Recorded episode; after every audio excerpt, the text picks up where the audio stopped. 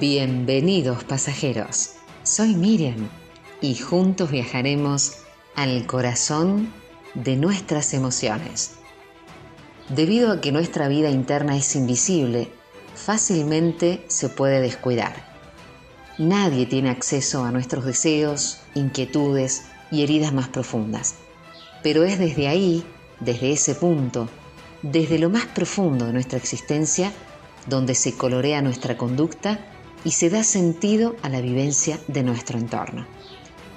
Algunas veces intentamos enmascarar ese caos con un mundo externo lleno de ajetreo, porque estar ocupado está de moda, pero la complejidad del estrés no hace sino agravar una existencia vacía y necesitada, principalmente de reflexión y entrenamiento emocional llega un punto en nuestro camino que hacemos un balance del trayecto recorrido y nos preguntamos, ¿hemos conseguido nuestros deseos?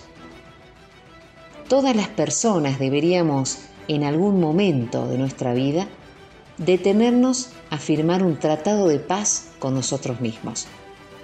Todos, en algún momento, antes o después, deberíamos replantearnos nuestra existencia, saber quiénes somos, qué es lo que queremos.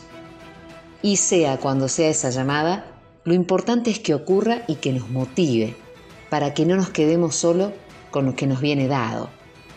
Con el paso del tiempo nos vamos planteando preguntas, conversaciones, que nos van llevando justamente a reflexionar. Hoy en el tren del alma te invito a hacerte una autocrítica constructiva que esto va a tener que exigirte una cuota de madurez.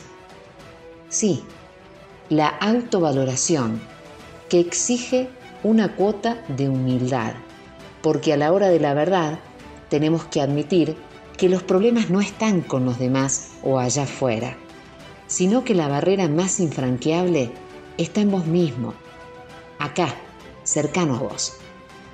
La humildad es ser objetivo, imparcial, capaz de una autocrítica constructiva que te refleje ser una persona madura. ¿Pensaste acaso por un instante si la imagen que tenés de vos mismo es el reflejo fiel de tu verdadera personalidad? ¿Cuántas cosas tenés para decirte, para llorar, para reír? Tiempo para la alegría, para la tristeza, tiempo para el pensamiento, para descubrir cuál es tu misión en la vida. Hacé proyectos, permitite disfrutar de aquello que solo vos sabés que te hace sentir bien. De eso que tiene que revisar tu historia, de eso que te aproxime a la imagen que vos querés que los demás reconozcan de vos. Nadie, absolutamente nadie, es tan crítico como nosotros mismos somos. Esas voces que resuenan como un eco que te hacen dudar de cada una de tus decisiones. Queremos y necesitamos hacer las cosas tan perfectas que finalmente no avanzamos por miedo a errar y quedar en evidencia frente a los demás. El punto de partida de hoy es la meta final, la autovaloración. El objetivo de la travesía es el autodescubrimiento.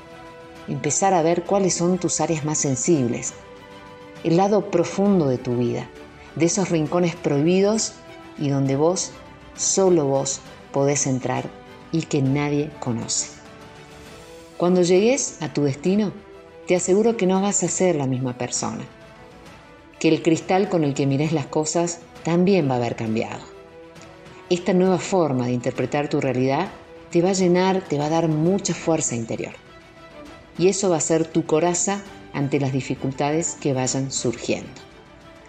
Asumir la responsabilidad de lo que te está pasando tenía una postura personal, única, irrepetible, que se identifique con tus principios básicos con que manejas tu existencia.